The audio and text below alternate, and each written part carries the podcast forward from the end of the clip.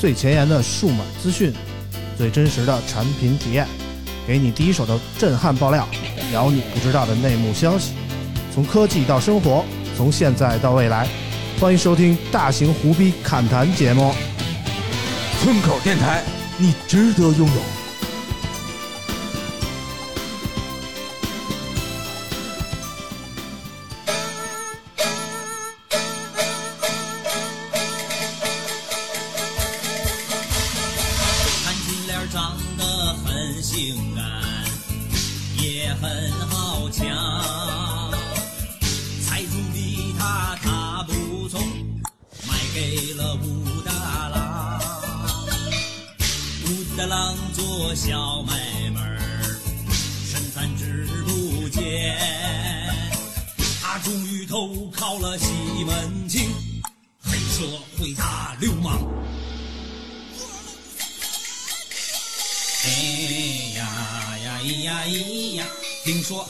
二战胜利因为间谍色情。哎呀呀咿呀咿呀！现在漂亮女人她经常离婚。一部《金瓶梅》，话糙理不糙，当时许多描写不太干净。哎呀呀咿呀咿呀！现在看来看金莲非常多。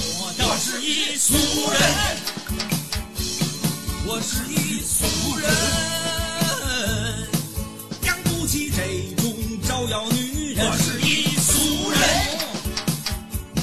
我是一俗人，生活安定是我的根。嘿，大家好，欢迎收听最新一期村口 FM，我是俗人村长。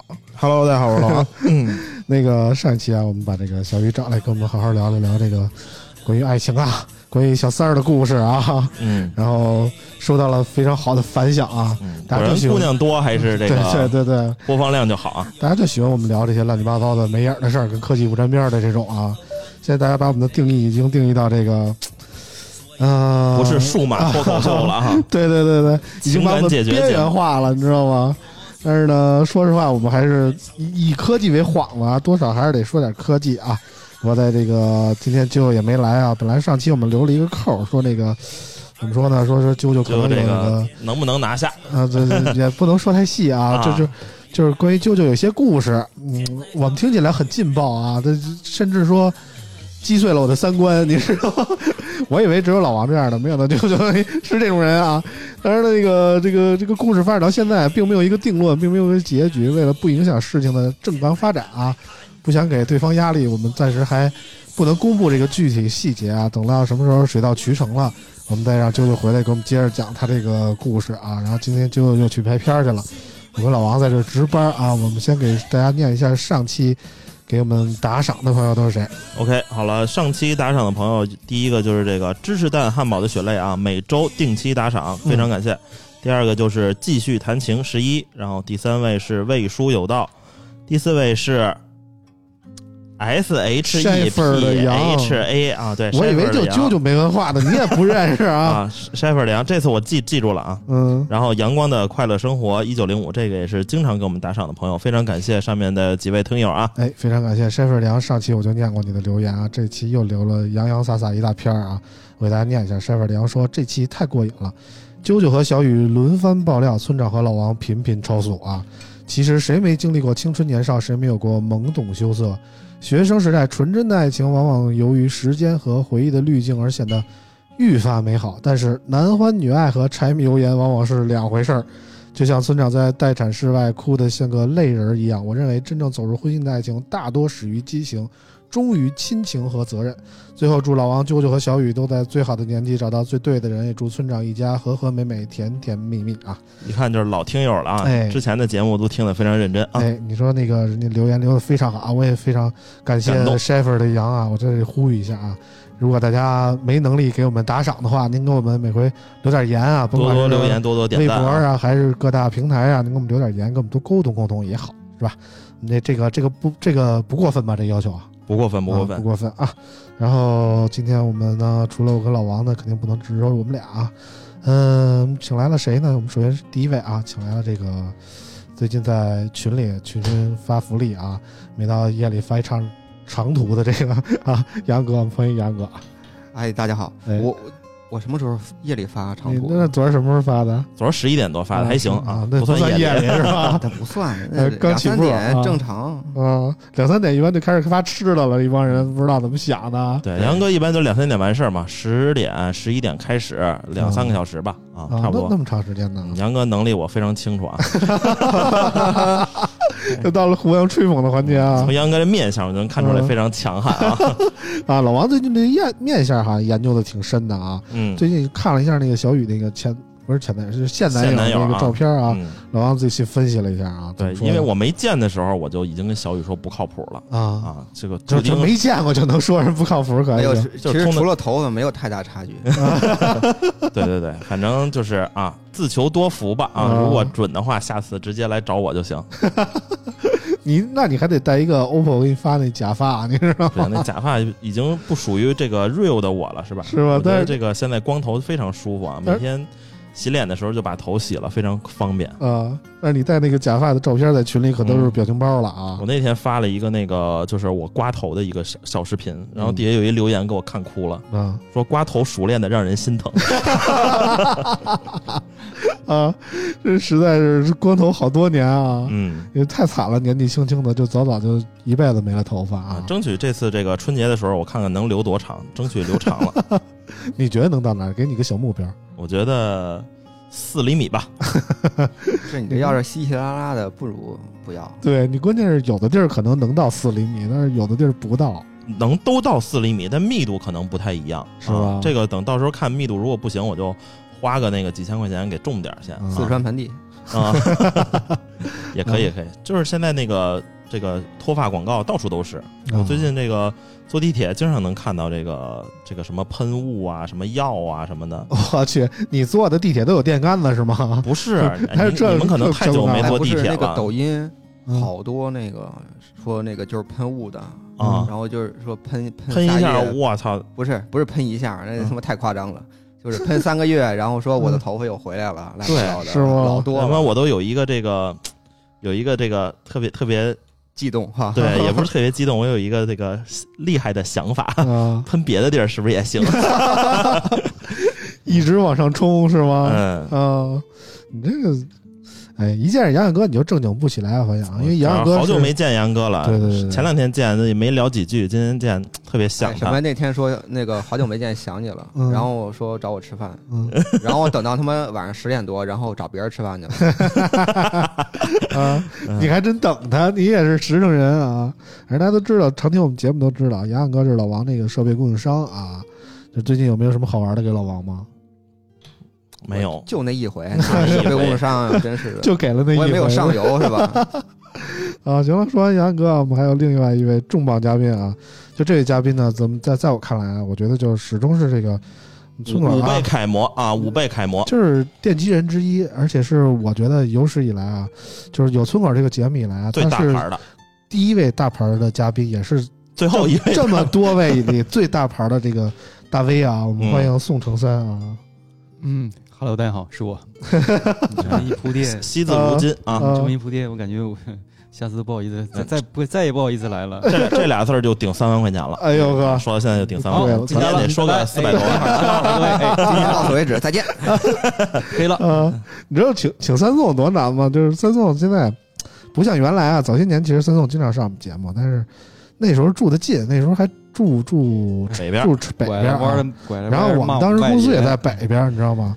然后就住，而且我跟三宋其实特别早的时候，连公司都特别近，就是他们那个公司都跟我们公司都在苏州街那边。然后他那时候还跟一个胖子一块做节目啊，然后动不动就俩人一块上我们公司去，哎哎哥有那个手机借我用用啊，就找我就是抢机子去了，就这样。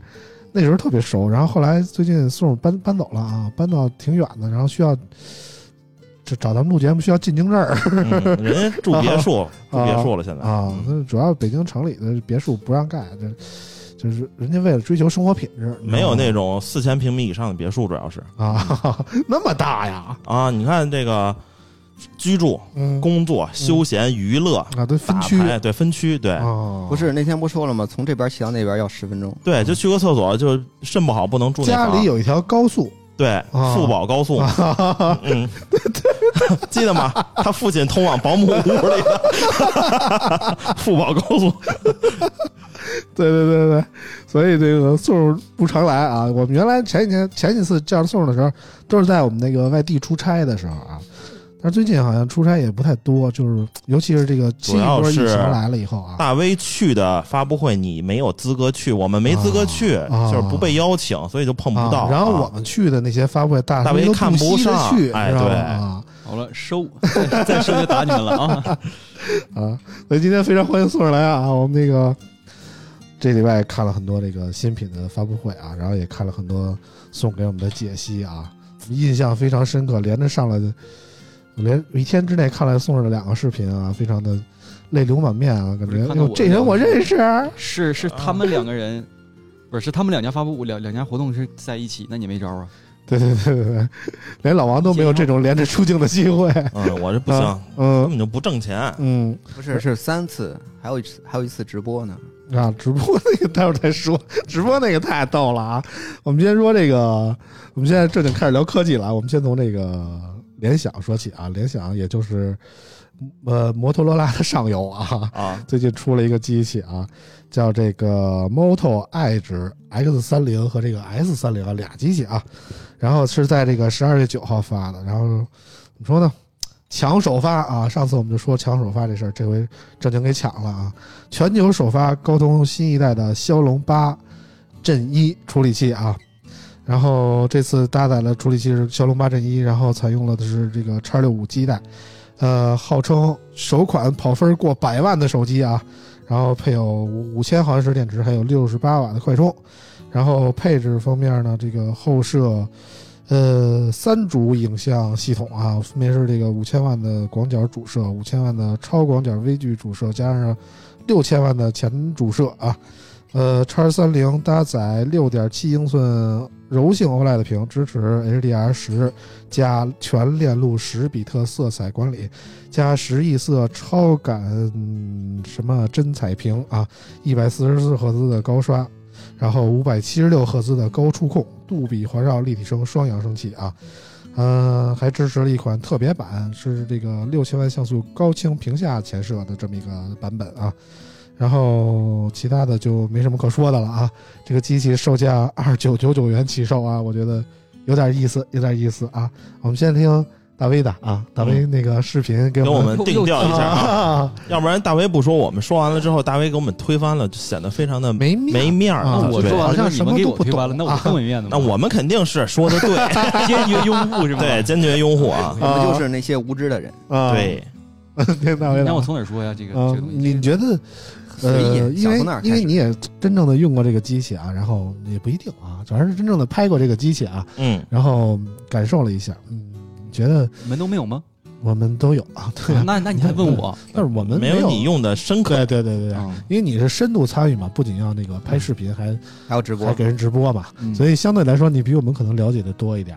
嗯呃，你觉得这款机器从你的实际评价来看，你觉得有联想说的那么好吗？那你要这么说，其实所有厂商的机器都要问是不是有他们自己发布会上说的那么好。嗯所以说这个，呃，我们一直都知道，这个发布会呢是这个这个这个从自身的从他们自己家的角度来讲，一定是一定是这个把所有东西最好的展现给我们。嗯，对，实际的产品呢和这个发布会上讲的呢，一定是嗯可能会有一些。这个落差这个不能叫落差，就是有一些、有一些不太一样的地方。啊，就这么说吧，你永远买不到发布会上那一台手机啊，就是啊。除了 iPhone，啊嗯，好，我我我先说重，就是我我体验到的重点就是就是，呃，看点最大的看点，骁龙八全新一代骁龙八、嗯。是吧？这个呢其实是第一款，嗯确实是。所以我所以我我我没有我们没有参照标准，嗯。它和其他的这个，比如说小米是搭载骁龙八是表现什么样、o p p o、vivo 或者是这个 iQOO 或者什么表现什么样，嗯。我没有没有办法横向对比，嗯。我只能说基于这一个目前的这个来来来来做一个评价。嗯，在它的这个表现来讲，其实，呃，这个手机目前有且只有最大的看点，嗯，只也也就是也就是这个处理器，嗯，对。所以所以我其实翻译一下嗯。用吗？那你翻译翻译就是这机器除了处理器牛逼之外，其他一文不值啊！哎，我你这过于直白了我没有这么说，我没有我觉得这么说啊其实还有很也多，也不能这么说。啊。其实怎么说呢，就是这个骁龙八是它最大的卖点，我觉得这么说肯定没毛病啊。嗯呃，其实骁龙八之前上礼拜我记得我们刚聊过这个话题啊，因为高通刚在那个三亚呀开完这个骁龙八的发布会啊你，们聊的时候是你们你们怎么怎么就是你们你们你们的结论是，像那个联联想为什么会首发？联想这首发的原因在哪儿，或者是背后的东西在哪儿？你给我简单重复一下好吧？不是我没有没有聊这个首发的事儿，因为上期嗯我们是那个骁龙刚出嘛，嗯骁龙八嗯，我们就是大概说了一下骁龙八这个大概是进步进步在哪儿，OK，有什么发展之类的明白明白。啊，因为这大为聊聊为什么因为因为当时我们对对对，我们也当时是嗯怎么说呢，也是 PPT 嘛，也没见过骁龙八。说实在的，海南我们也没去，大威去了，然后就是我们你们在座都没去啊都没去啊啊。不配嘛？然后然后呢，怎么说呢，就是我们没有直面的接触了解过这款产品，然后很多人这个骁龙八八八呀，包括八八八 Plus，就是其实有很大的微词啊，之前那个火龙的印象。呃，这一次骁龙八出了以后呢，这个联想这个 Moto Edge X 作为第一款采用骁龙八处理器的这个手机，它具体在表现上和八八八或者说八八八 Plus 有没有什么革命性的进步？是问我是吗？对啊，革命性的进步。其实，嗯，就是我还是那句话，就是你把所有的这个东西放在，我们不说，即便不提骁龙八，我们提天玑，我们提别的也是一样的。嗯没有，现在所有你放在上面没有，根本就没有什么革命性的。嗯，它革在哪儿啊？苹果嗯 A A A 十 A 十五它也不敢说革呀嗯，M 一它可能会嗯会革。那只是说它具体表现上和比八八强嘛？目前以现有的情况来讲，嗯，其实还我觉得是差不多，相差不太大。嗯，因为以现有的水准水准来看，嗯，比如说这个我们玩游戏嗯表现，其实骁龙八八八玩什么样，其实可能八八八呃那个那个全新的骁骁龙八八其实也差不差不太多。啊，嗯对，你要说这个在其余其他的影像方面来看，那其实也看不了看不出来，因为它搭载的这个 sensor 就出那个那个图像传感器，嗯，和这个这个摄像头吧，和其他人家搭载的又不又不一定是一样的，嗯，比对吧？就比方说，呃，它的是 OV 那个五零 A 和六零 A 前置和后置，嗯，可是如果是小米发的情况下，嗯，小米可能会搭载索尼，嗯，是吧？可能会搭载索尼或者那这个方面你就没办法比较它的这个这个这个图像或者是摄像影像这方面的这个进步到底是多大，嗯。因为摄像头就不一样，嗯，所以说这个东西也是比较尴尬。我只能说基于基于这个来机器来说它而已。嗯，对。反正从那个各方的跑分儿，我觉得是一个比较明显的观感啊，就是这个 CPU 这边，因为 SOC 嘛，CPU 这边是其实差别不大，有有一定的提升，但是从跑分的得分来看，其实 CPU 提升不大，提升大的那部分大概的是 GPU，呃，GPU 大概有个百分之四十左右的提升，我看还是还是幅度挺大的。但是呢，很多人说，其实大家其实不太关注性能。说实在的，因为现在性能冗余的很厉害。其实现在除了原神以外啊，大概很难说找出第二款能真正发挥到手机性能的这么一个应用了。嗯，所以呢，这个大家更关注的其实是这个发热问题。然后我看了几家的评测啊，包括这个无节操媒体手机之家的评测，包括这个呃皇家评测啊之类的，就是大家都说这个跑分儿呃这个这个这个发热问题啊，就是给我的感觉就是很不一样，每家评测出来的都不太一样。因为那个无节操媒体这个手机之家评测出来的就是这个，呃，八八最高四四十三度，我我记得是啊，这个评测里说的，然后还对比了一下，说那个当初小米十一刚出的时候是四十六度，嗯。说这个骁龙八有进步啊，然后到了这个皇家评测那边呢，可能就说这个这次已经五十五十八度了，最高五十九度，说那个比那个那个骁龙八八还火龙啊。然后朱文德那边我也看了，朱文德那边说大概是差不多的意思啊，反正火龙依旧啊。到底到底我们该信谁的呢？老王，老王，你觉得你们的评测客观吗？我觉得我们评测靠谱，这温度这块是绝对是靠谱的啊。嗯五十多度你都得什么水准了？嗯五十多度都他妈得是 ROG 那水准了，啊是吧？而且测试时间是不一样的，嗯我们就测二十七分钟，啊那特他他妈测四十分钟。嗯那废话，那一壶水十五分钟煮开，我就说 十分钟这块儿，他他妈的已经煮开了，那啊能赖我吗？是吧？啊而且我这已经很节制了，嗯我当时跑分这手机我能跑他妈两百多万分，我就写一百出头，那我这还没节操吗？啊，对吧？其实你短时间体感，比如说我就拿它玩王者来说，嗯它的其实你你你手上的温度表现比一开始那几款骁龙八八确实好一点儿，啊，但是它还是热，热是热，嗯但是没有那么热。哎呀，没有不热的手机就，都热嗯啊！你拿他妈一个什么八七零、七七八 G 什么都热，嗯，而且你有几个拿手机玩原神的，嗯对 没有几个。其实其实其实挺多的。我嗯我看了一个那个米哈游的一个 年会的一个奖品啊，嗯看来这个原神是他们占了这个贡献百分之五十的一个利润。嗯但，是我问过身边之间，比如说他们就是问问问问他们时候，说手机拿玩玩原神玩吗？他说基本上很少拿手机玩。我们公司的小妹妹玩怎么，说呢？就是这这种手游啊，你玩不玩其实不太重要，就是一旦你想沉迷的深入里玩，你就往里就得死命的充钱，知道吗？他可能逮着一个大户，他就往死里薅，然后可能这个收入就比较高。而且原神不像说玩荣耀啊、什么吃鸡啊这种只在国内火，它是一个国际化的这么一个手游啊。你你那天我看那个，比如日本的秋叶原街头就你就能看到大大的米哈游的广告。然后怎么说呢？它全球化的趋势导致这个原神啊，包括这个它跨平台属性啊，PS 上什么也能玩啊，这那的，所以导致它这个怎么说呢？它收入比较分散啊，然后它的收入就比较高，就是不像那个国产手游似的，只能在挣挣薅国人的羊毛。嗯，原神还是很挣钱的，但是这个原神的表现吧，也也还行吧。就是但是咱们群里现在有一个趋势啊，就是大家都说我这个八六五还能用两年，我这八七零还能用两年啊啊，妥妥的，绝对能用啊！嗯就是我觉得现在其实处理器，包括这个 SOC 升级啊，呃，越来越不激动人心了。大家对，只你你只要没有特别高需求，可能跟不上这个处理器的发展，嗯，知道吗？尤其是这个软件生态的这个表现啊我。们举个例子啊，嗯你说现在我们比如说买国产的燃油汽车，啊，必须买它更多的国产嘛，呃，比比方说啊有，因为现在我们我们的这个爱国情绪比较高涨，哎就是哎这个趋势是这样的。特别好啊。比如说我们，比如说买国产的燃油汽车，嗯厂商会给你会跟你说什么？他会说我们的内饰设计多漂亮，我们多多多智能化，嗯，我们的这个外观设计多好看，可以定制化，可以什么样？但是你会发现它它它唯独或者是少读，不是或者是很少提及它的底盘。发动机、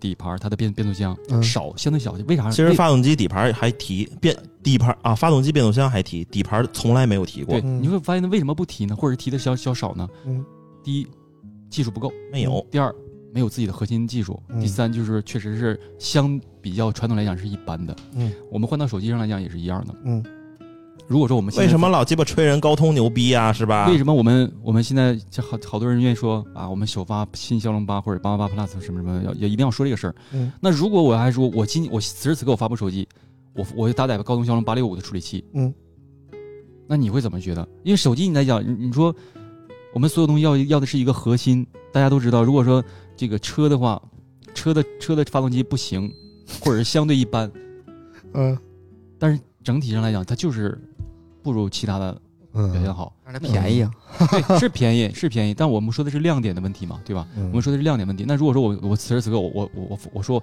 我大胆全新的天玑一千，嗯那你心里怎么想？你第一印象就是哎，这手机就不行，就就就就就相对低端，因为它的品牌印象没没那么好，嗯对吧？因为高通呢是一个全球化的产品，我们所有手机都在用它，安卓手机都在用它。嗯然后它又是一个全新的产物，尤其是呃这次还有还有一年一更新的这个这个这个新新的平台，嗯，所以说我我我我可以理解，我可以理解这些东西，嗯，非常非常理解。但是我现在就有一种感觉，就是高通可能是有点缺乏竞争，嗯，你知道吧？就是一家独大了。呃，以前可能还有个麒麟啊，有个什么跟它就 P P K 一下，但是现在就是大家没办法提到高端，只有高通一家的这么一个选择。这有麒麟，这高通也是天年年被吊打啊。就是说呀，嗯。然后三星的处理器就是就就是烂泥扶不向墙啊啊。不不不，啊。三星那处理器非常牛逼，嗯。最新的这叫什么？嗯。两千还是二二零零，嗯。二二零零是吧？特别牛逼，我看了一个嗯。评测，但是我觉得，就高通为什么最近这两代都火龙啊？我分析了一下啊，就是之前那个八幺零、八二零也是火龙嘛。为什么火龙啊？就只要三星代工的都火龙，你发现了吗？就是这两代也是三星代工的，就都发热特别严重就是八三五、八四五、啊。八五五、有八五吗？就没有八五，没有八八零八六五，直接是八六五了，嗯八三五、八四五。他们说就只有八三、八三五、八四五和八六五，嗯就是八六五系的相对比较好。嗯网友评论说，有没有可能，就是就是这个这个一直都都都都都不好，仅仅是这里这这几款好而已 啊。这么说也有一定道理啊。就这话就看你怎么说了啊，对吧？就是从我跟老王嘴里说了，可能就是这么说的；从大为嘴里就是另一个角度，对吧？嗯嗯，然后呢，怎么说呢？就是，呃，就这次高通就出了这么一个处理器，然后我觉得啊，就是你一个首发的机型，你你不应该卖这么便宜，对，这这这这他妈高通气的直骂街，我操！们你们仔细观察一个动作，就会发现一个问题，就是每一次只要是我们国内发发手机的情况下，高通发完之后，高通第一时间会在朋友圈，嗯就是他的那个微信公众号自己会推一波，比如说啊，全新一代的什么什么东西搭载了高通八骁龙八八八。谁哪个机器发了？对，用然后的是骁。微博上也会说说什么欢迎什么什么的加入骁龙八大家庭这个那个，但是你会发现这次特别安静吗？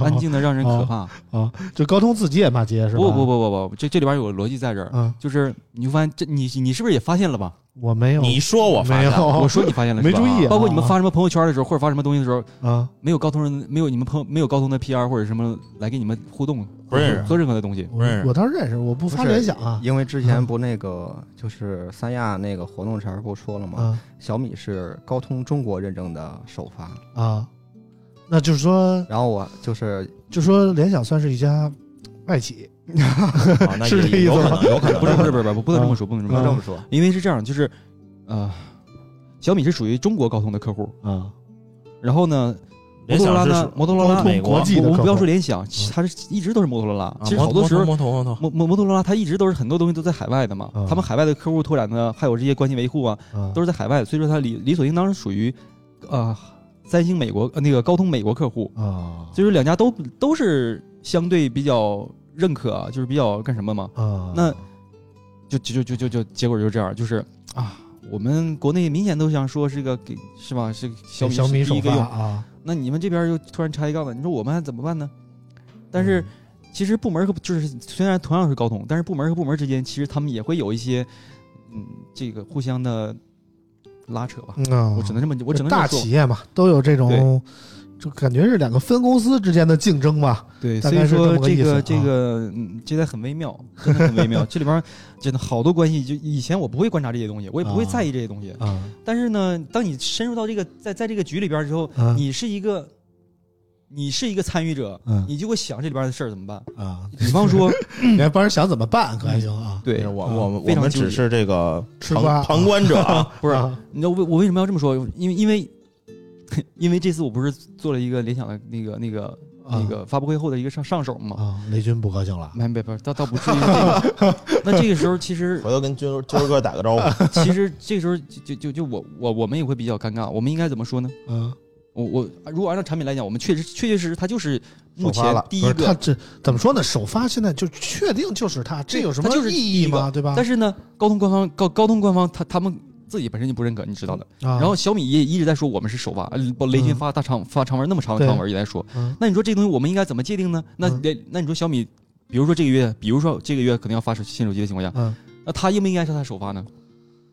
如果他不说他首发的话，那你那是你们之前说的你首发在哪儿去了？如果他说你首发了，那你说啊，那联想、摩托罗拉这个算算怎么回事？嗯，所以说小米就不能再说首发了，嗯，就加定语嘛，可以加。就是对，就是可能说 首首中国用户首首批大批量开售的什么哎，什么什么这，那你这他妈啊的拿样片儿过来卖的这个，哎我们是不一样。对你就是说，你可能先做出来了，但是你卖多少台以内，可能就不算首发，大概就是但是我觉得这个这这也就只能这么说了这些吧。东西网友并不在意，嗯，对网友并不会在意。这你们的这乱乱七八糟破逼事儿，你跟我说什么玩意对儿？，而且网友不在意的另一点是什么？就是甭管你是不是首发，这东西好我才会买，并不是说你首发了我就会多看你一眼，或者说你觉得你高人一头之类的。我觉得网友还是非常理智的。但是有一点对吧有有我们有一说一啊，嗯如果这次这不是联想首发，嗯不是摩托罗拉首发，嗯，比如说小米发完之后他再发，嗯，有多少人能记得住联想、摩托罗拉？就没有，肯定没有。肯定没有。对嗯所以说这就是这就是人家很成功的一个策对，略。所以联想就是非要抢这个噱头嘛。嗯看就是其实我觉得倒也可可在情理之中吧。就是从商业的逻辑来讲，对我我我我同意他们这样做，没问题。对，联想就是要想要争一波存在感，因为联想确实，它的甭管是联想品牌的手机还是这个 Moto 品牌的手机，这这这确实存在感有点低，所以他每他也不竟不是第一次这个抢这个小米的这个首发的所谓的新处理器了啊，八七零啊，当时之前已经抢过一次了，不止一不是回八七零啊，八七零也是抢八七零是，一啊八七零也抢之前，还有。之前还有一个八五五吧，八七零应该不不能要不应该说是抢，嗯。因，为那时候没人谁也不知道，谁也对，谁也没有抢这个终端处理器首发的这个意义，对吧？所以所以也无所谓。这八五这就确实是抢的，当时记得还有一法拉利定制版嘛，对吧？啊，嗯对，拿去年的机器换个新，嗯上了就啊嗯嗯那时候还是长城在呢，嗯，走，哈哈哈。对对对对对，后来就投奔了敌对方了啊。我就想此时此刻长城怎么看这些事儿，你知道，我特别想采访一下长城。长城说这都是我玩剩下的，反正就是八五呃八不骁龙新一代的这处理器啊，就让这个联想抢了首发。关于首发这事儿，刚才宋也说了，我就我都没引到这儿，宋儿主动说着这个话题。反正说到这儿了，我们也没什么可聊的。我觉得这其实这更多的是争一个噱头，就是没有什么更多的内在的原因啊。因为确实联想需要这么一个噱头，小米也每年都想想这个噱头，而且小米抢过很多次，但是实际说东西好不好，并不是说在乎你是不是首发，还是得看这个东西出了以后具体的表现才来定啊。然后这个宋其实在这个发布会之后啊，跟一个叫涵涵的小姑娘，这一提这个“涵”字，我就有点儿 然后不行了啊两人一起做了一个直播啊。一说实在的，我真的没关注到这个事儿啊，因为那个发布会快结束，说了这个价格以后，我就把这个直播关了啊，我就不看了。后来我们村口那个网友啊说：“哎，快看，送开箱了，送开箱了。”我说：“送开箱了什么意思？是不是送上传了一个视频？”不是不是，那个送着直播那开箱的。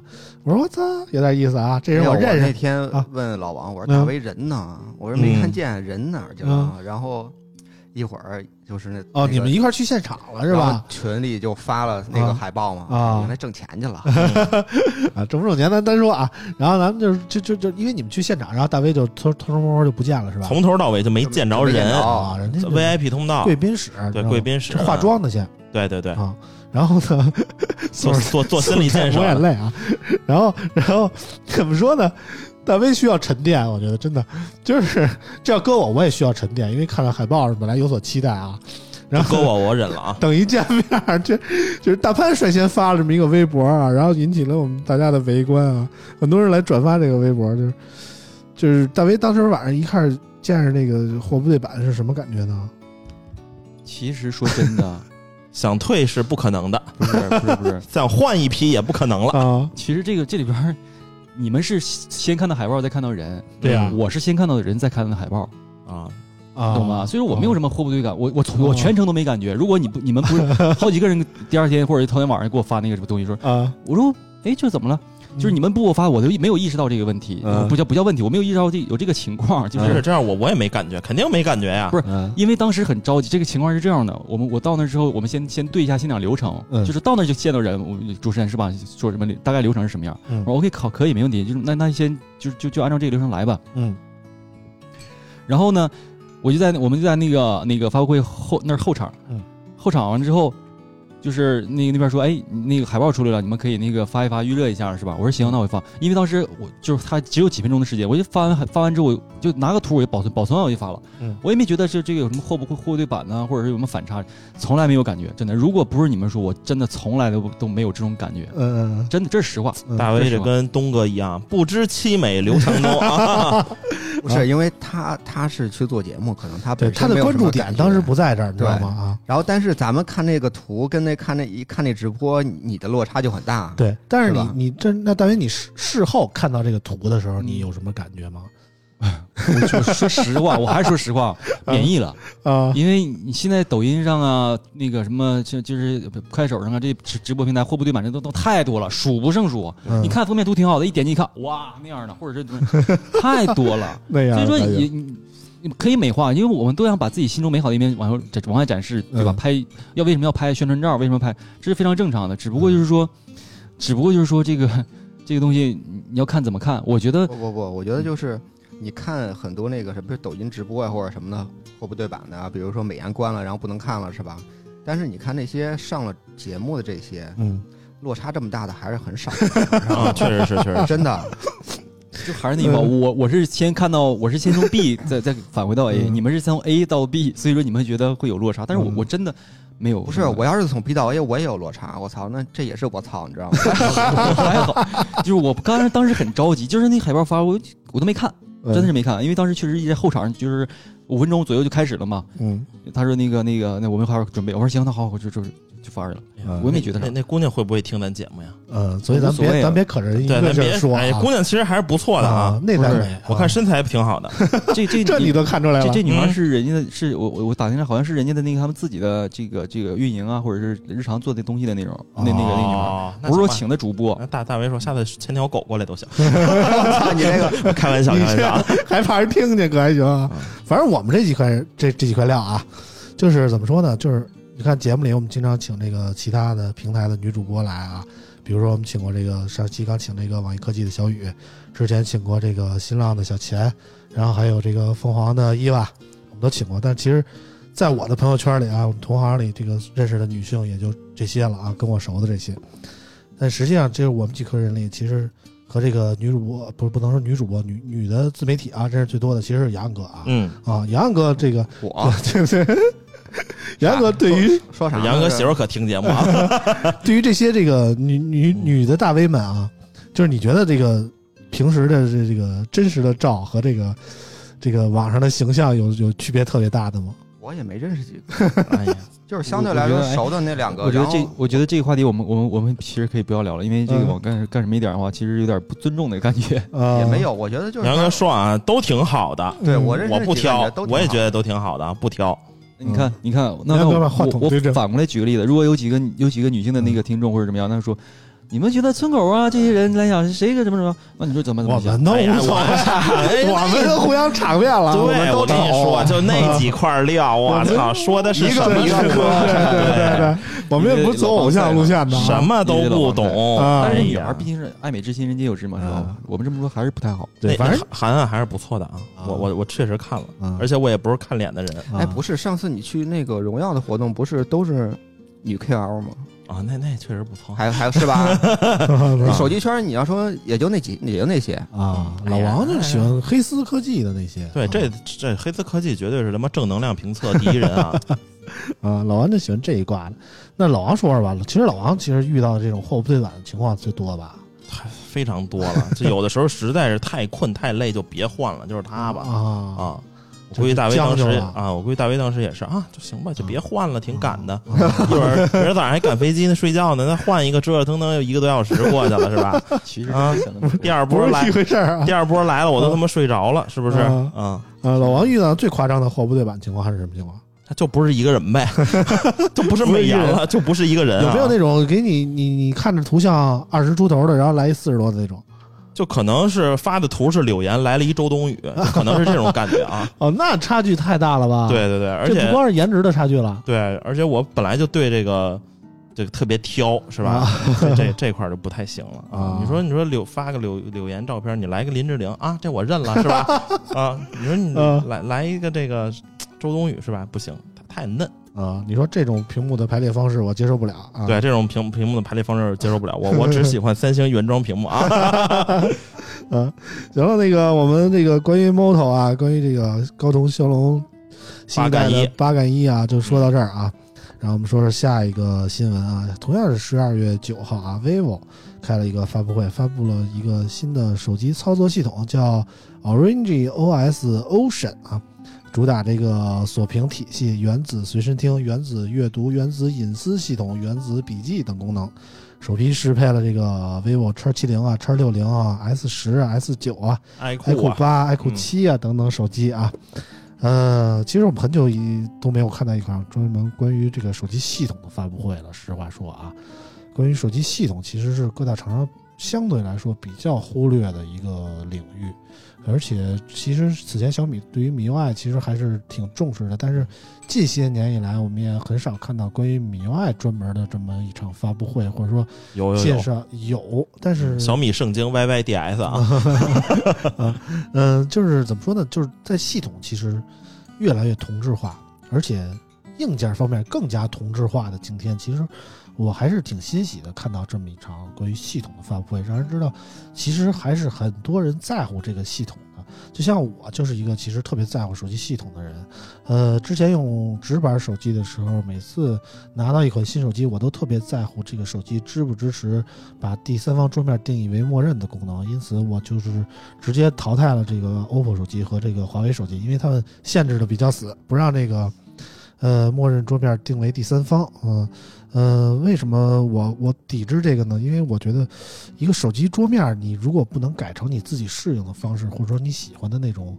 设计啊，我觉得就是过于千篇一律了，过于没有性格了。当然，这个过渡到这个呃折叠屏以后啊，我就改了这种习惯了，因为目前没有任何一款第三方桌面能那个内屏和外屏都同时改成不一样的那个这个排列啊，所以我一直用三星原生的这个 One UI 啊。呃，这次呢，OPPO 推出这个 Orange OS Ocean，其实不是它第一代了。去年推出了一个这个第一代的这个 Orange OS，其实已经挺惊艳的了，包括它这个图标啊，呃，包括它这个设计，包括整体的配色呀，呃，我觉得都有很大的进步。然后今年呢，推出了第二代产品啊，这不叫 Orange OS 二，它直接叫了一个另外一个名儿叫 Ocean，嗯、看起来更美了，而且也更实用了。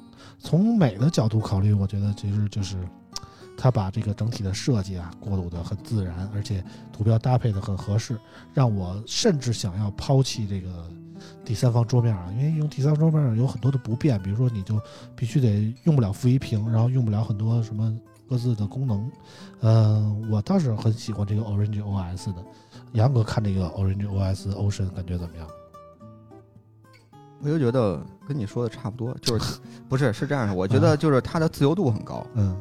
就是你比如说很多包括小米的系统，虽说它能调节字体啊，或者是一些图标的，比如说一些圆角或者什么的，嗯。但是其实现在呃 vivo 这个系统它给你的自由度会更高，嗯。就是它那变变形器里边给你调节的，比如说颜色，嗯。然后你的那个很多就是嗯，包括三方图标，然后自有图标、大小，然后它的那个尺寸，都有很多的那个自定义风格，而这是系统本身的风格嗯，不像是有些手机你用主题嘛。其实现在很多手机你换你是要你刚刚你说就是主题嘛，嗯，但是其实现在 vivo 这个它是就是本地来说自定义嗯的灵活度会会很高，嗯但是学习成本也很高。对，就是你你一开始，如果你刚拿着这手机，你去设置一个，比如说自己感觉喜欢的一个那个桌面，嗯，挺费劲的。对就是一开始你确实要摸索很久，然后你才能发挥它最大的功用，否则说这个系统给我来说的感觉就是，你总是能在不经意发现，我操，它还能这样，这种感觉。对，因为它有，比如说它的那些交互池，还有说它那个那个变形器里边有很多的板块，然后还有功能，嗯这些你都要去点，点完之后你才知道是干嘛的。嗯然后就那天我就问问大为嘛，然后我说为什么我这手机它那小窗出不来呢？嗯，小窗是从左下角往上滑，对，但啊。其实他是说你还就是我升我那是 iQOO 八升的嘛，啊升完之后，他要从那个交互池里边去勾一下，啊，你不勾的话，它默认的开启这功能，对，你要不勾它那个小窗儿，它是另一个，就是它会直接就识别的是你上滑那个那个啊那个返回，要不然是分屏不是上滑那个应应应用多应用对应用菜单儿啊。啊。大卫这个用过以后感觉怎么样呢？因为我看你也出了一个视频啊，嗯，对，那个这手机你你刚才说名字嗯 Ocean，、嗯就是突然想到它是不是会以后的版本可能会和这个 Mac OS 一样，版本号，啊，比如说 Mac OS 什么那个那个名叫怎么说了？嗯 Sierra 对二，然后什么 Big Sur 什么这个那个的，嗯所以之后会不会这么迭代？就不是说什么啊，米 UI 一、米 UI 二、三，那就这么嗯。所以说我我觉得 iQOO 可就是也不是 iQOO，我觉得 vivo 可能以后会走这方面的路线。嗯 vivo 越来越像走苹果那范儿的感觉了啊。嗯，对。然后其实你再说其他的这个使用层面，其实说真的啊，我们凭良心来讲，嗯说实话嗯，有一点花里胡哨，嗯但是它这种系统，啊它这种设计要的就是花里胡哨。嗯为什么？嗯，因为 vivo 的用户相对是比较年轻的。嗯，如果你们经常用 vivo 的手机，我这是我自己猜测啊。嗯。呃，相对是比较年轻的。如果你们经常用 vivo 的手机，你会发现它在第三方，呃它在自己的这个应用市场里边的这个不是应用市场，主题商店里边，它的主它的一些主题，你点排名，嗯，练排行，嗯。你会发现前几个东西前前一些都是很花里胡哨的。这个这个嗯。用用我们用我们当时来讲，有点非主流的感觉，嗯。哼 哼或者是有一点小小小年小年轻啊，这个什么图标 icon 给你给你换，就是你会感觉感觉，哎，这不应该是是我们喜欢的东西，我们规矩啊，，对，嗯，但是你会发现，哎，这就是人家用户喜欢的呀，哎，对，用户就就这么喜欢，那我为什么要强制用户喜做另一种这这这个这个东西？你喜欢什么，我给你做什么，其实就好了。对对，所以说，这个你要从这一点来讲的话，这个 Origin 这个 Ocean 嗯它这样设计，我觉得是就就就很合理了。嗯你你可以规规矩矩的是吗？你可以不用这些东西嘛，图标往上一摆就可以了。嗯但是你要想用的时候，各种的这个图标，各种的这个小原子组件，各种东西就可以给你达到你的个性化。对，你可以摆出各种不同的形态，而且它之间的形态还非常的和谐统一。对，啊它主要是东主要是什么呢？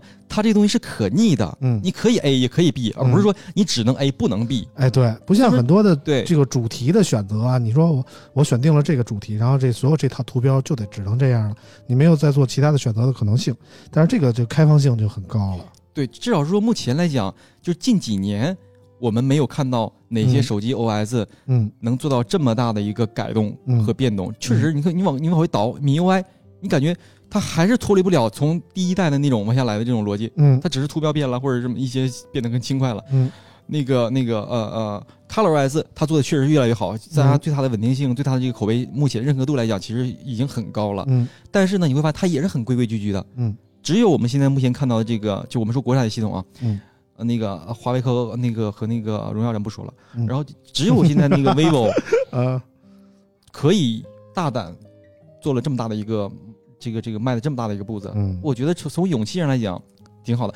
而我还要再强调，它不是说只能 A 不能 B，你嗯可以 A 也可以 B，对。对。所以说而且你可以混着来，对。对可以说是对，可以混着来。所以它现在应该说是，呃，Ocean 现在这个版本是目前定制化系统里边自由度最高的一个版本。对呃对，就是其他国产厂商现在定制系统没有这么高自由度的。嗯还有一个问题就是，还不是问题，还有一个情况就是，它它里面有很多东西，其实你会发现我特别喜欢，就是比如说左上角会显示你的那个阴影通知的状态，比如说下载文件、下载东西。原子胶囊，对，嗯原原原子胶囊这个服装化，啊，就不叫服装化，叫那个中碳栏化吧，我们这么讲。嗯，然后它它可以在你下载的时候显示一个进度，对。然后它还有不同的颜色来对。表标示你现在正在干嘛。啊对，，然后右左边是这样，右边是那个显示你的那个什么系统，比如说你哪儿用定位了，什么嗯，蓝牙状态了，它会有有一个小小提示嗯，小。细节、小心思方面，基本上做的挺好，但是啊，不是但是，就是它这里边也也能做到这样，其实可能还和这个这个有一个特性有关，就是底层，嗯，我不知道是这这次的底层是什么啊，安卓十二。对，是安卓十二吧？不是，不是吗？呃，爱酷都是十二，但是叉七零 Pro 啊我们我们说的11是爱酷啊啊，对，因为我们评测机都是 iQOO 嘛。对嗯，因为嗯。这个就是安卓十二里边，它其实就有很多在原生支持了，嗯。就比如说那个查看的这些东西，包括更改一些它原来不能更改的一些，比如下拉通知栏的那个按钮开关的这个颜色呀，或者形嗯，状。样式啊，对对对对对，所以说你从这点上来来看的话，其实我觉得它不仅仅是说表面在变，嗯。不仅仅是说表面在变，它其实对于底层的一些逻辑啊，嗯它还是相对的比较规矩的。嗯，反正从这个 Origin OS Ocean 上面，我看到了很多小心思，就是觉得它不像一个死板的系统啊，它有很多人机交互上面的小细节，就比如说这个人脸解锁，你要是解锁成功了呢，它就给你显示一小笑脸，让你觉得很开心啊，解锁了。但凡你就没识别出来，它就给你一个悲伤的表情啊，就感觉这是一个活生生的手机。对啊，再比如说那个那个时钟按钮啊对，它里边就像一个小火柴人儿似的对，在里边努力的扭动着身体，想要展示一下自己的形象。再比如说这个动态壁纸，它有一套这个沙滩的壁纸是默认的。这个壁纸啊，它不像是小米那什么火星的那种啊，啪一下给你闪过去了，这每一次看到都一样。可能你前两次看壁纸，对，可能你前两次看到那个小米的火星那个壁纸啊，你觉得我操很震撼，从放大缩小这那的，但是看过几次以后你就无感了。但是 OPPO 这个呃 vivo 这个不一样啊，vivo 这个沙滩啊，比如说你过过过几分钟你再看，你会发现它的海浪啊，它的沙滩所处的位置就有一定的变化，但是没有那么大，你就觉得它是活生生的在变，但是它又不像那么夸张。然后如果呢，你比如说你播这个音乐，它有这个在一个锁屏界面的音乐啊，你在播着音乐，你就会看到这海浪一直在哗哗的流，就感觉特别呃活，你知道就？是他这次的壁纸其实真的很用了心思。嗯他们自己有有一些叫行为壁纸嘛，嗯对吧？就是他呃，从他们自己来说是跟游戏公公司进行了一个深度合作，来嗯更就是呃从模拟的这个拟真度上，嗯做了更加的一个深度的一个联合定制和优化。嗯，对，所以说你会看到它的这个壁纸，不能叫壁纸，叫行为壁纸，嗯就会让人感觉很舒服。确实，我也是这么觉得。嗯就是我用的时候，哎，我觉得，哎呀，怎么感觉不一样了？它会嗯根据你走路、嗯，走的步数，或者根据你的那个、就登喜马拉雅山那个，那那种感觉，对 对对，它都都会在壁纸上体现。对，那就是就是嗯同样的就一个风景的壁纸，米 UI 那边是怎么表现？就是说你随着时间的变化，它可能说呈现出不同的亮度啊，不同的风景啊。但是 vivo 这个不一样，vivo 是一个一个登喜马拉雅山的壁纸，就是伴随着你每天走的步数不一样，你就离这个山峰越来越近。之前是哪家嗯做系统是是要根据你，就是从白天到晚上，然后会有一个那个什么，就是呃逐渐变化的效果。对就是苹果也有嘛，嗯，苹果那个 Mac 的壁纸不也但是是那天我随时看变的嘛？我看那个硕硕发了一朋友圈，嗯他说他那个 vivo 的这个行为壁纸，它有那个社交社交成分，啊，是吗？对，就是说，比如哦，有有一个有一个它有一个社交成分，嗯就是你比如你在就是周围的人，然后你你同一个 WiFi 下啊，啊、对，反正嗯我忘了他怎怎怎么说的了。就是当你走，就是你的步数到达一定程度之后，比如有相邻的人，他会，你自己那小人边上会出现另一个小人，对，你还能加他有一个那个交友的那个壁纸啊，就是，呃，如果你们两个人在同一个 WiFi 下，然后同样用的是 Orange OS Ocean 这个系统，然后本来是你单独显示上面有一个小人，然后你们在俩俩人在一个 WiFi 下呢，就你这壁纸上就会出现另一个小人的形象，就感觉就是两个人在同一个系统里遨游的那种感觉，就还是很神奇的啊。嗯、我所以我说这个 vivo 手机卖的好是有道理的，就是我们上上期节目刚说嘛，就是这个第三季度啊，vivo 是国产手机里卖的排名第一多的，它卖了去年每个季度都是，啊，那卖了一千八百万台，就是第三季度。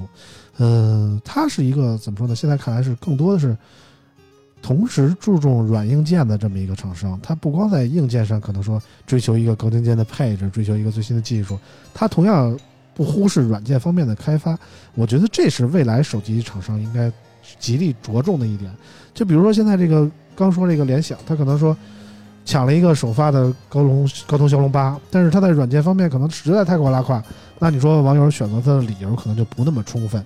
但是 vivo 相对来说就更完整一点，虽然说它的手机啊各方面的也并感觉硬件方面并不比其他的家强在哪儿，但是它通过这个软件的加持，我觉得就开通了另一个维度的赛道。它那个就是玩游戏的时候有个细节，嗯呃，你那个通知你能屏蔽，但是如果你不屏蔽的话，包括其他的厂商都给你蹦出一个缩略的那个通知嘛，嗯然后它是横条的，嗯但是现在这个 Ocean 这个版本，它是直接给你弹那个浮窗，嗯弹出来浮窗之后直接到角儿那儿。嗯，现在我就是但是我不玩游戏，我不太感觉这个事儿。不是我觉得确实有它是有啊感知的，就是如果你你就是比如咱在玩游戏的时候，嗯你弹出了微信通知，嗯你必须去划它，啊给它划没了。啊影响操作了。对，然后哦但是它这个是直接就是你不用去点它嗯去边上了就，而且它是一个小图标的形式。啊我是这两天才开才发现非常人性化。我觉得这个是比较人性化，对于嗯玩游戏的人很友好。嗯，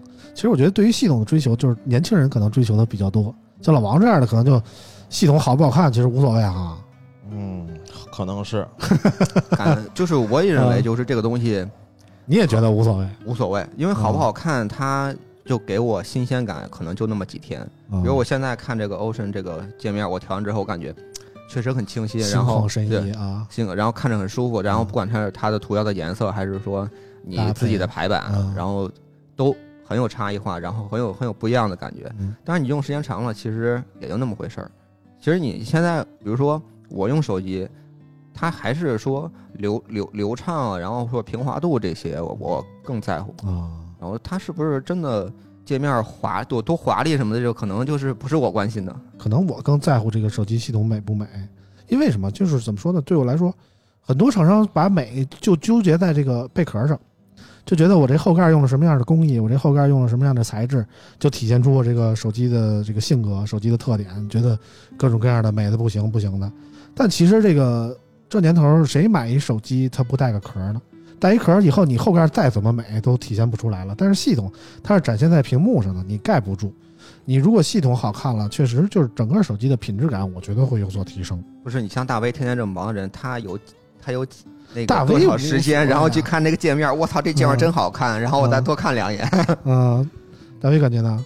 我我感觉啊，我感觉厂商有厂商思考的道理，嗯，就是大 V 说话就是说就，是站在一定高度啊。以前以前我们的手机屏幕可能比如说是一半儿，嗯就是上面是屏，下边是键盘，嗯，然后甚至说以前不是这样，以前就是没有全面屏的时候，嗯上下还有那个那个额头和下巴，嗯那个就是那那种那种那个时候，嗯我们还可手机厂商还可以在手机的正面设计呢，发挥一些小心思，嗯，对吧？比如说以前指纹识别，你再是弄个东西啊或者怎么着的，但是现在你会像头啊，正面就一块屏幕，嗯没有什么可发挥空间了，对，无非就是平的和弯的，叫曲面儿。嗯，那孔儿多大，孔儿在哪儿，也就这样。对，也就是这样的。然后然后再搜出一下屏占比是吧嗯？OLED 的屏幕，OLED 的屏幕那个屏占比会高一点儿，那个 LCD 的屏屏占比就会相对低一点儿，就大概嗯就是这样。但是后盖儿嗯是他们目啊不不是不是是他们后盖儿呢是目前在外观设计上嗯唯一一个可以发挥空间最多的地方。嗯他们不是他们，也就只能这样了。嗯那你说总不能说我们就真的是不注重是设计了吧？嗯就啥啥没有，就是 OK 给你扣盖儿扣盖儿盖儿完事儿，反正大家都带带手机壳，嗯，对吧？那如果都这么想的话，那你说这些手这些手机厂商存在的必要还在哪儿呢？你说现在后盖是唯一你能做到有差异化跟辨识度是摄像头明最明显的地方，对，就是摄像头，就是整个背面嘛，凸起多少的问题，对吧？对也不太是。你看你那个工艺什么的，也能凸显出不一样嗯。OPPO 那个晶钻就很有识别性，对，就是做了两给我。印象深刻最深的最近的这些手机，我觉得就是 CV，嗯，，CV 那个粉色的，让我觉得真的不一样，那种拉丝儿的感觉，就毛茸茸的感觉，就真的特别。我要是一个女的，我也肯定用 CV，那 OPPO 那个什么嗯什么什么流流星的那个，你有感觉吗？那那真的没啥花里胡哨 那个那个感觉有点太乱了啊。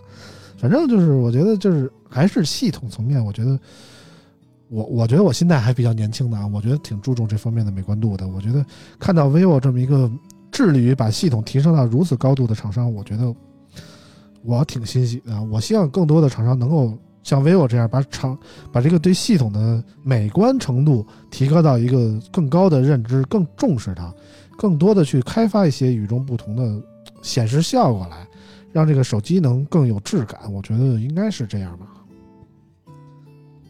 哎呦呵，大卫打是是是是，了一喷嚏。说的说的没有错，嗯 说的没有错，就是就是我还是那句话，就是我们很少能看到手机厂商对于一个自己的 OS、嗯。自己的系统嗯。做这么翻天覆地的一个大变化。嗯，但是去年呢是第一代，它还做了一个平行世界，嗯，就是平行空间，你可以用新的就是。传统模式和对对对对新模式啊，但是今年呢，它把那个给去掉了。两个融合起来。对，那也就是说，经过过去一年的这个这个这个大家的一个反馈，嗯可能大家会逐渐接受了这种东西，嗯，那那那那那那就没有必要再再干什么了。那侧方面也反映出，哎，他们这条走的这条路是对的，嗯其实第一代就很有新鲜感，因为对其实是完全不一样的一个一个界面给到你。对对对对对。然后这个其实，哎呀，我我你如果站在手机厂商立场，手机厂商的立场来讲，其实他们也真的很纠结，嗯，就就就因为大家现在这个这个国内厂商就这米米米华米 OV，欧叫叫现在叫荣耀了，嗯对对，就就这四个大厂，嗯对吧？基用户基数的都非常连非常大。小米都不算了是吗？米呀、我说哦米 OV，然后哦没有华为了是吧？对，华为不是和荣耀啊算咱们算一起嘛，是吧嗯？OS OS 为例，嗯那用户体量都很大，你嗯。随随便便改动一下，嗯。我们以这个就就比如说说说回小米，嗯。小小米米 UI 前段时间被骂得多惨，嗯。这就是这个例子如果你你做的不好，那真的是会反噬的。嗯。但是如果你做的好了，这这你做做的好还行，做的不好就会反噬，就是这段嗯。这段存在一个风险。嗯。但是我很高兴能看到 vivo 在过去的一年走到现在，哎，至少说我们看还可以，对没有，vivo 说是一个触底反弹，因为怎么说呢？你像米 UI 这样发展到现在，就是米 UI 十二这代，可能说褒贬不一啊，就是反说它不好的人特别多，各种小毛病、小 bug。但是 vivo 不一样，vivo 之前用那个 Fun Touch OS 呀，是真的一点都不行，你知道吗？那那个确实有点乱了，那他妈那个跟动跟动画片儿似的，我操！这是太 low 了，就是 low 到我一直觉得华为是最老气的这这么一个 UI 啊，嗯，然后跟 Fun Touch 一比，还挺时尚，你知道吗不？是啊以前的。啊我现在这说实话嗯不不不得罪人啊，啊以前的无所谓啊以前的翻大指嗯其实我我先说一个前面啊，说个前提，我就是五六线农村出来的啊。啊，以前的这那个话说的翻翻大指 OS 这就是他妈一线水平。就可能像以前我们五六线，就给我们五六线的小这这个审美小青年差不多用的，嗯越花又真的是真的是花里胡哨，嗯然后又就是表面局限在表面花里胡 哨嗯。但是说经过这这这这个进化之后，我们不能说完全的是一线全全一线的大都市化，至少说嗯准一线没什么问题了。嗯，反正就是 Orange OS 给我就就觉得有点审美的感觉了，不像其他的 UI，就是简单的给你做一个界面，然后就是你自己换皮肤去吧，换换主题去吧，我也就不管了，就就那样就就就无所谓的感觉。但是这次明显 vivo 是花心思了，我觉得是挺好的。对嗯，对对，行吧，关于这个 Orange OS Ocean 我们就说到这儿啊。最后一个话题可能不能聊太多了，但是简单聊一下吧，因为怎么说呢，实际上这个东西啊还没有发布啊，限于这个五百万的保密协议啊，我们不能说太多啊。是什么呢？就是这个 OPPO 啊，最近公布了他们那个折叠屏手机啊，OPPO Find N。呃，这是怎么说呢？就要在下周，下周我也就是我们节目上线的这一周才会正式的发布。所以关于这款手机的具体细节呢，我们肯定今天节目里不能说太多啊，可能围绕着之之前的一些放出的消息，我们来聊一下啊。比如说这个十二月九号那天啊，刘作虎之前那个一加的 CEO 啊，是最近已经升任 OPPO 的这个首席产品官了啊。刘作虎这个通过微博就官宣了这个 OPPO Find N，这是 OPPO 的第一款折叠屏手机。刘作虎说这款是一款是一个够小又足够大的折叠屏手机啊。折叠屏手机怎么能够小又足够大呢？就引起了人们这个很多的猜测啊。然后呢，OPPO 对一个呃刘作虎说啊，这个 OPPO 经历过四年六代的打造的这么第一款的折叠屏手机，是 OPPO 对于智能手机下一个发展阶段的回答。也是回归 OPPO 担任 C CPO 以后啊，刘作虎最为激动的一段一款产品。呃，刘作虎说，Find N 旨在发现一种新的可能，说我们正迎来智能手机的新变革，是以形态创新带来的体验革命，也是行业的一次重新起牌。Find N 呃是 OPPO 关于这场变革潜心四年交上的答卷啊。Find N 将在十二月五号发布啊，然后后来刘十五号，嗯呃，十五号发布啊。然后刘总后来公布了这个 OPPO Find N 的手机正面照，并说他们研发了一百二十五个专利技术，就为了消除折痕啊。嗯、实话说，我们已经拿到这款机器了，但是关于这款机器的更多细节，我们也不能透露啊。嗯、我们更多的说一说关于折叠屏吧。呃，其实折叠屏发展到现在已经有三年了吧。我记得我第一年拿到这个三星 Fold 的时候，还是非常激动的啊。因为我觉得这个终于改变了手机传统以来全是直板的形态，但是也有很多人非常抵制，就是彻底决裂的要不买折叠屏手机，他们会找出各种各样的不足的地方啊。嗯、杨哥觉得这个现在影响折叠屏手机普及的最大的问题在哪？就是一个是贵，嗯。第二个是就是贵真没辙，不是是这你就是改变不了。不说问题嘛，啊就是一个是贵，第二个说其实没有非非买它的理由，就是没有嗯什么使用场景。必须必须的应应用场景，嗯别的嗯，没啥。但是很多人也说这个折痕这这那的问题，折痕？啊。你在乎折痕吗？实话说，我从我使用这个折叠屏的这么这么多年以来啊，我从来就不觉得折痕是个问题，对呀、因为从个人使用来看啊，你从正面来看，根本就会注意不到折痕。你你打开它嗯，你去看这块屏的时候，嗯。其实那个折痕不明显，嗯。它唯一明显的时候就是你在滑到中间那块位置的时候，它让你感觉可能会有点割裂感。但是我们其实从使用手机的情况下，就你打不到中间打开这块折叠屏的时候，根本划不到中间，划不到中间，啊。我们顶多是从下往上滑，就退出这个应用，或者说嗯从左往右滑，就边上滑，就是返回上一级，也就到这儿了，或者点点点点点。我根本就不可能说从左往右所滑得过这一整个屏，没有这个需求，这个必要，对吧？所以我觉得这个关于平不平不是问题。然后关于折痕呢，折痕从我自己使用看，从正面根本观察不到，然后侧面可能说旁人来看，可能说我操那手机折痕那样，这人还看得下去。但是实际上我自己主观角度来看，其实根本看不到这个折痕。对，因为从嗯从 Fold 一发发开始，一直到华为，嗯到小米，到 Fold 三，嗯其实大家都说我操，这手机怎么折叠屏发展了三年还有折痕？但是现在就是因为你各种这东西其实核心就是铰链问题嘛，嗯你铰链看你怎么设计的。嗯现在的问题就是说，目前这几家厂商的铰链，不管是三星还好，还是其他家，它都是解决不现在现在是解决不了折痕，嗯也不也可能它能解决了，嗯但是就是怎么考虑的，看暂时咱不太清楚。嗯，但我觉得折痕对于体验来说是没有什么影响，嗯，它不是影响折叠屏，呃，普不普及的问题。宋总觉得这个折叠屏发展的最大障碍是什么？很多因 因素有很多。嗯首先呢，我们客观来讲，三星的头一代的折叠屏和华为头一头一代的折叠屏，其实没有打下很好的基础，尤其是三星的第一代折叠屏翻车事件，确实给很多公众造成了很大的一个对于折叠屏很大的一个阴影。嗯，这转就是轴的安全性安全性问题 啊，就是因为很多用户呢都是都是很普通的用户，嗯。没有说像我们想的什么这个那个的，他可能就是说耐不耐用，嗯。结不结实，嗯。你别折完别买一个我花两万块，接近两万块钱，我现这这手机他不知道，就比我当时来讲，比我今天花两万块钱买手机，你哇用两天坏了，然后换屏很贵，对对吧？比如说我，说我买一个红米坏了就换了，我对操扔了。比如说我花两万块钱买一手机，这么用一个月坏了，那什么？对你比如说我买国行的还还可以是吧？买国行的你就换，那不是非人为的问题，你们给换。嗯那非国行的那种呢，比如买韩版的，嗯，买韩版我本身我就韩版啊，我不我就为了便宜嗯，你换块屏又大几千去了，嗯还不还不见得能找地儿换。对，对，你还换不着原装屏。这是一个这是一个意识性的问题，就是嗯头头头关于折叠屏头几炮没打好，嗯，体验确实不到位。我们客观来讲，从现在角度来看，看当年嗯那个折叠屏确实不确实做的一般，嗯不但是以当时这个这个，我觉得就是说，第一代嘛，这东西都是试水实验性对对实验性但是用户不管你这些，他不管你是不是试水，他就会觉得你这个折叠屏不是这个东西，我觉得它是一个，就是说它是行业性问题放大到用户层面了，你知道吗？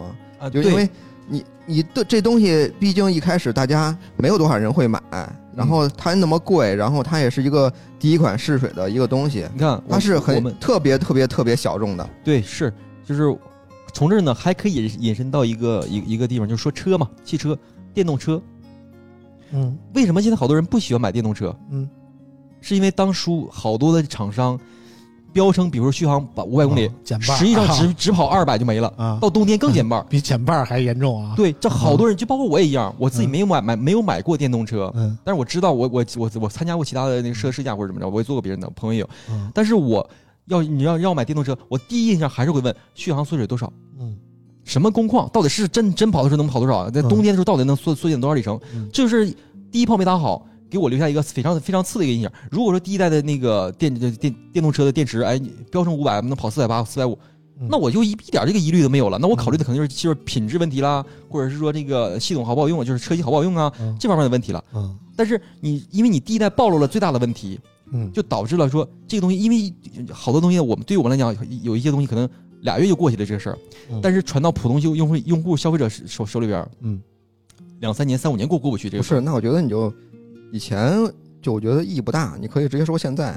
因为你说车，现在电动车买的人现在也很多，然后其实电池啊这些续航都在改善。对然后你说是到折叠屏，你说现在折叠屏的耐用性对，还好啊，我觉得还不错啊。我我们我说的意思嗯就是一个意识问题，因为你嗯你我们现在三星也是一样的，今天现在价格已经下探到了这个第四 Fold 三，七千不不是幺四你说下探到了 Flip 嘛就比之之前下探很很很大了，比上一代降了两千块钱。对那它成本一定是逐渐逐渐下放的。嗯那它一定，如果说有有一天啊，它这个手机成本降到了六八千块钱、九千块钱左右，嗯以前两万多买一万多、两万多买不起那手机的人，现在想要买这个这个八千多，我可以买得起了，够够够够买买得起了。你觉得他第一印象会想什么？嗯耐不耐用？嗯，一定会这么想。嗯，然后他问朋友看评测或者怎么着啊，确实还行，可以买了。嗯所以说，这就这是我说的，这第一印象第一炮没打好，嗯，就是导致了后续一系列一系列的问题。遗留问题啊。对，后后导致了一系列问题。嗯包括现在也是一样的。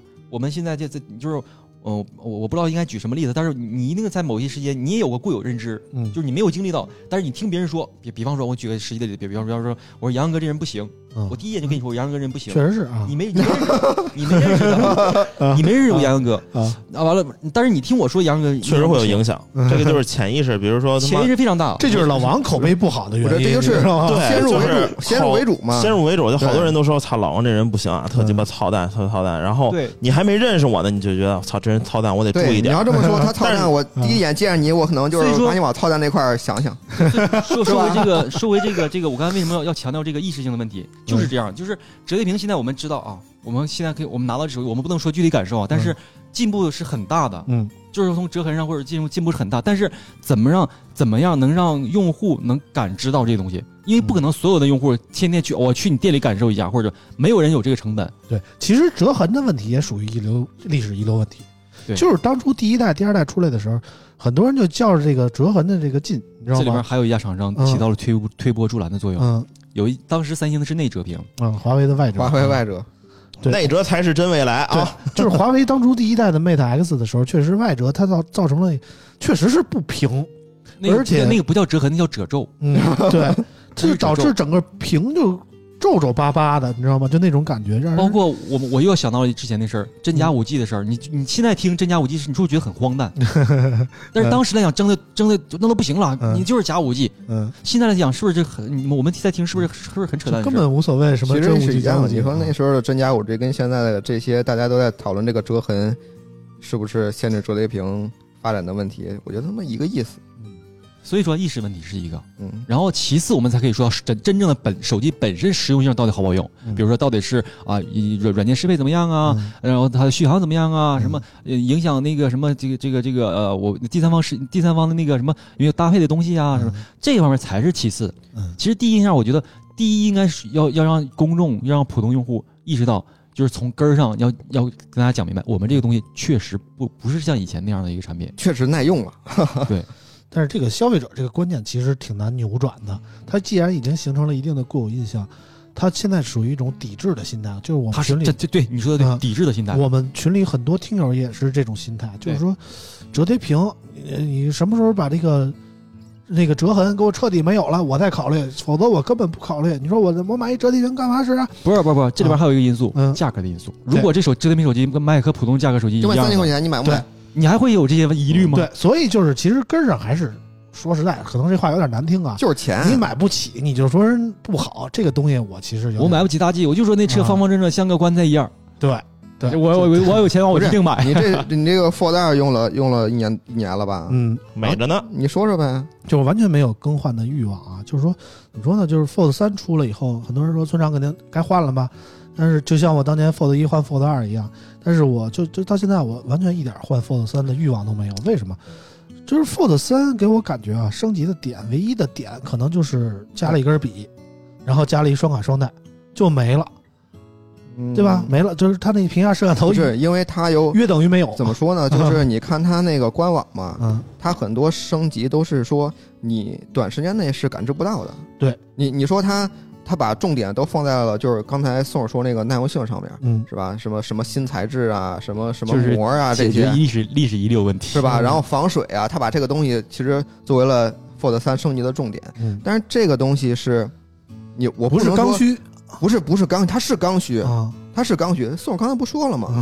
因为第一代那个膜那个是吧坏了，啊我操！然后手机一代那个确实不屏不屏不行了这是刚需，嗯因为这也是用户比较关心的问题，嗯就是我不能我买两天然后坏了，嗯但是这个问题是，我可能用一个月我都感觉不出来嗯它是不是耐用性真的有提升。你只要不上那个沙滩上，往那沙子里揉唯一就没事啊唯一就是你啊你感知有提升的，就是说它防水了，嗯对吧？你能扔水里边，但是它它也不坏。嗯，但是你说它什么谁没事儿老把手机扔水里？对呀、啊但是还有就是剩下的，就是说我那屏幕又加了层膜是吧？然后那个我又换了什么什么这个铝那个铝的，嗯这感知不强。嗯，感觉真的不像这个这个是需要，就是怎么去加深消费者怎么印象，或者或者什么这个怎么加深？我告诉你啊，比如说它是铝，什么因为高科技的这个材料撞见了。弄的，是吧？然后你再出一个一千块钱全拿塑料做的，这个感知出来了。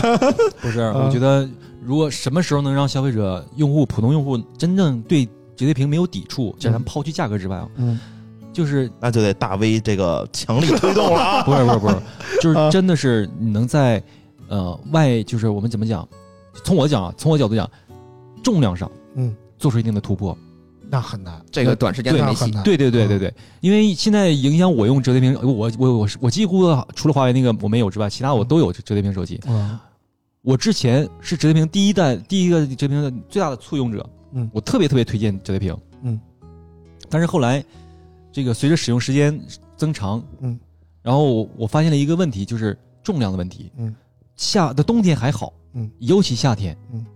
你裤衩太松。男男士戴这个 这极其不友好，女生女生还好，有个包包是吧嗯，放包里嗯。但是男士来讲极其不友好，嗯不是说我我有弱弱鸡症，什么手机太重怎么着，而是说他会你会掉掉裤子呀，有有有时候你晚上拿的时候，你要两只手拿，比如你要看电影，两只手拿，嗯你要要普通的 iPhone 啊或者普通鞋，我单只手掐着就完事了，啊，对吧？但是 iPhone 也不轻啊，啊，对，是不轻，但是至少说它它形态是小的呀，嗯这么掐着就完事儿了。这么说，Flip 很小啊，折叠屏。，Flip 对的问题 Flip 更大了，Flip 那那个是是另外一个，那个叫咱们说这个咱们说呃手机变平板这个这个这个这个手机，嗯对。Flip 那个是很好的，但是也是我我也没没 Flip 的问题就是一个是呃火龙八八八给他闹的 Flip 三啊，还有一个问题就是它电池实在太小了，因为它这种形态就还还还有一个问题是单卡，对还单卡，就是它这个形态就决定了它这个电池不可能大，加上它正面有一块更大了的屏幕嘛，所以它两块屏幕搁在上面这层啊，它下边只能做电池，然后这个电池又小，加上这个火龙八八八，它续航时间就很短。但是今年飞利浦卖的特别好，嗯 嗯，嗯，Flip 我我我我我首发就买了，哎呀，确确实，我身边有好几个呃朋友都买了，所以我觉得先坑者入入坑，先坑者。先坑者计划啊，就就是但是真便宜啊！你想想，去年一万多，这今年七千多啊，八千块钱，什么他妈家庭啊，七八千八七八千一万的就便宜了，嗯，不是？那你四舍五入等你得于这么说，是不是？人家一从一万多变成七千多，是不是便宜了？嗯便宜了他妈一台骁龙八八八呢。是是是，确实是。哎，我们说回 OPPO，你就光扯一堆行业，OPPO，OPPO 能说吗？这我们可以嗯渲染图、官方图、视频嘛，我们可以聊嘛。啊至少说从从目前来看的话，它那个形态是变了，就是嗯它的那个比例是变了。嗯，至少说，更矮了一点儿。呃，我们我们目前的 能说的这些，就是嗯它肯定是比三星的那个这个这个形态呢，是这个要要要要要要变得更高度上没有那么高更。矮了一对点。嗯，所以说它它那个也有展示它那个折开展开之后，嗯展开之后其实有点类似于呃比例感觉有点小方形的那种感觉，嗯，是吧？还不是说那种说什么那个那个像三三星星那种，是三比二，四比三啊，对，嗯对对对，它大概那个。然后这个这个，其实我挺好奇啊，嗯我其实不叫好奇了，我替大家好奇。嗯其实我挺我替大家好奇一点，就是展开之后用起来到底是怎么样，嗯软件适配到底是怎么怎怎么样来做的，嗯分屏怎么来分的？嗯你是怎因为毕竟你 OPPO 是第一款手机，嗯第一款折叠屏手机，嗯然后你对于这个其他方面是怎么优化的，嗯，对吧？这都是我们要的一些看点。哎，这就是大 V 的下一款视视频啊，没有，大家可以关注一下。没有，不至于，不至于，不至于。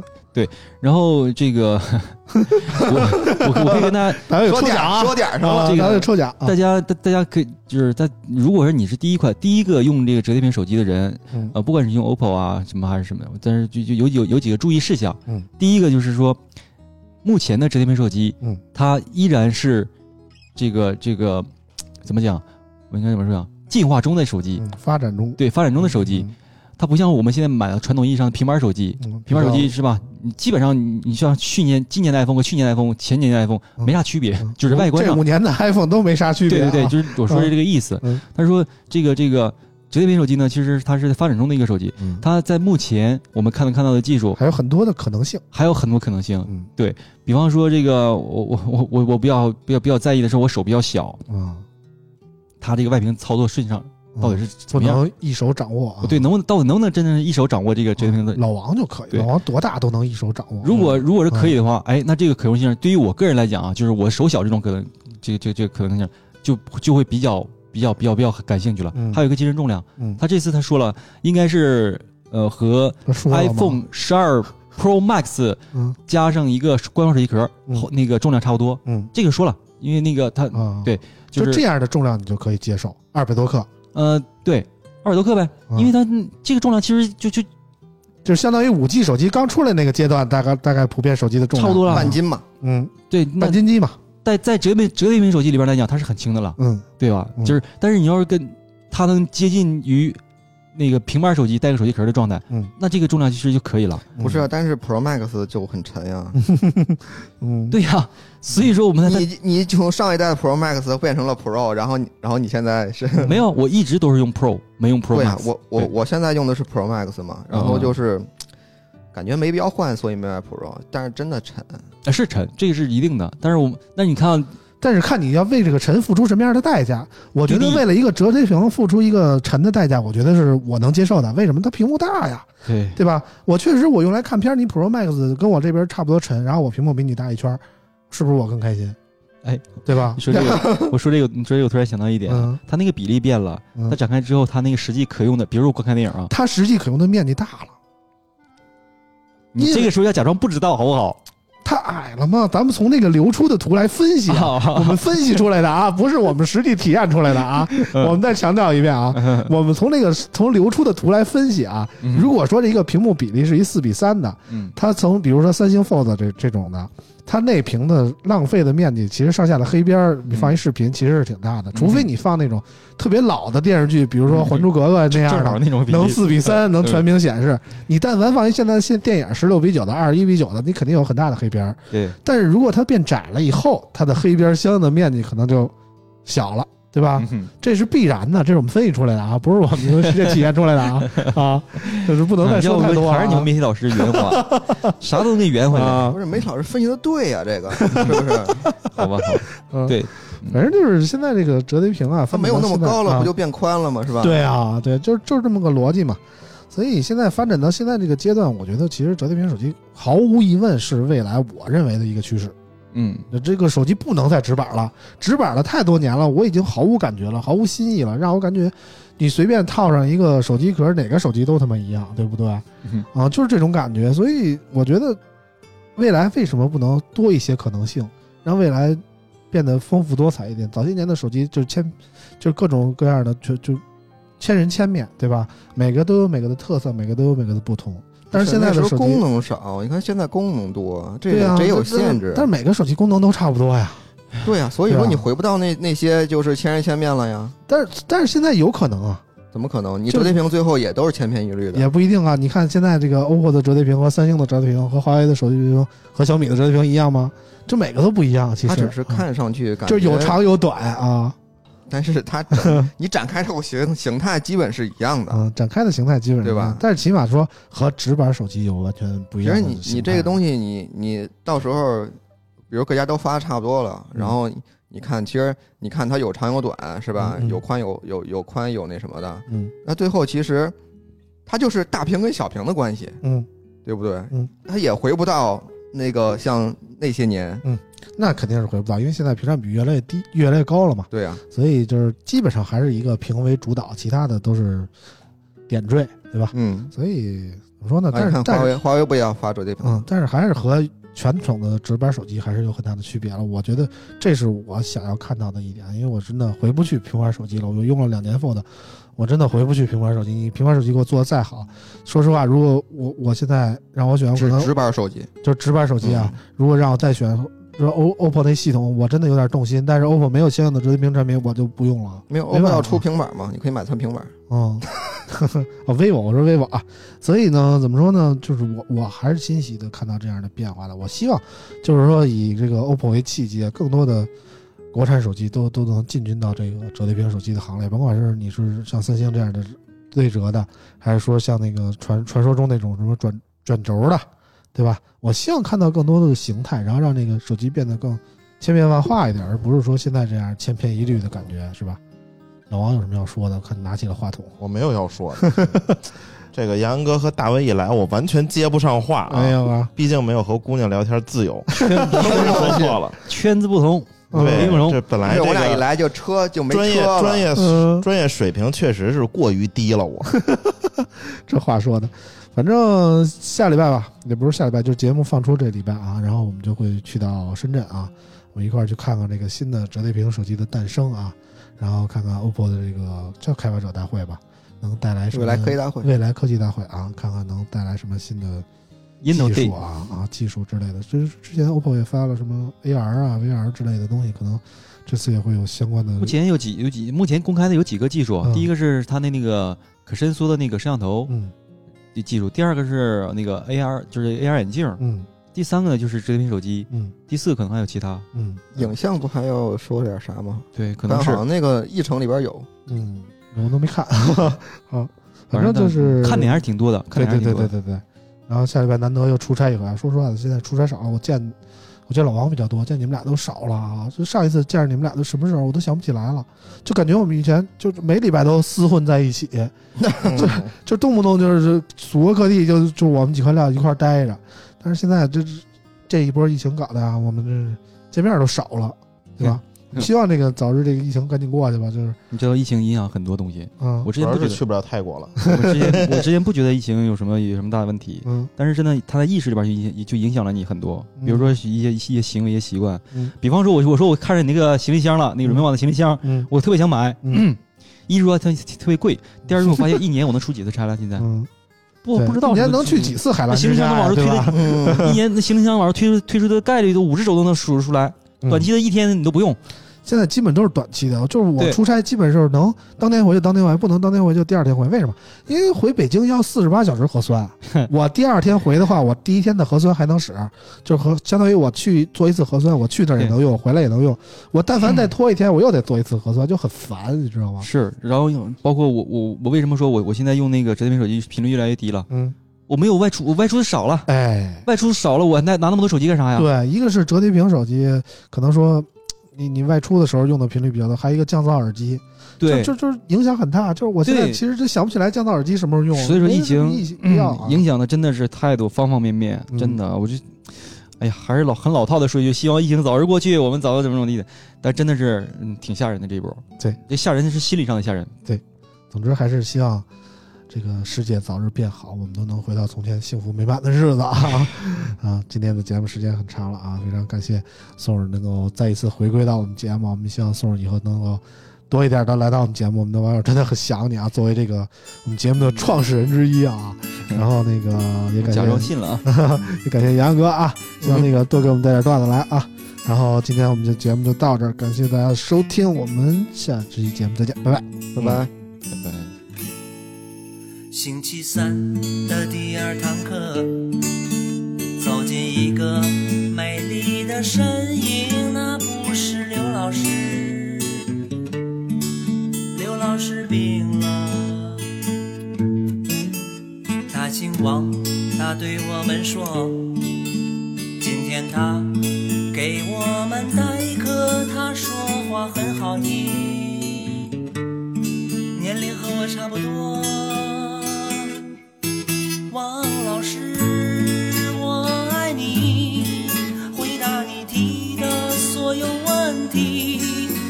我还没接触过爱情，我的家在外地。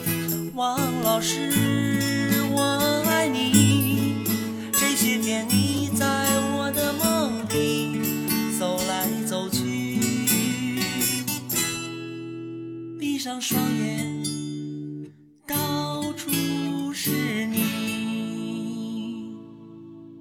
下星期三的第二堂课，刘老师会不会休息？这恐怕不可能，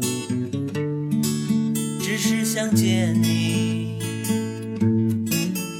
你就像我姐姐一样。我经常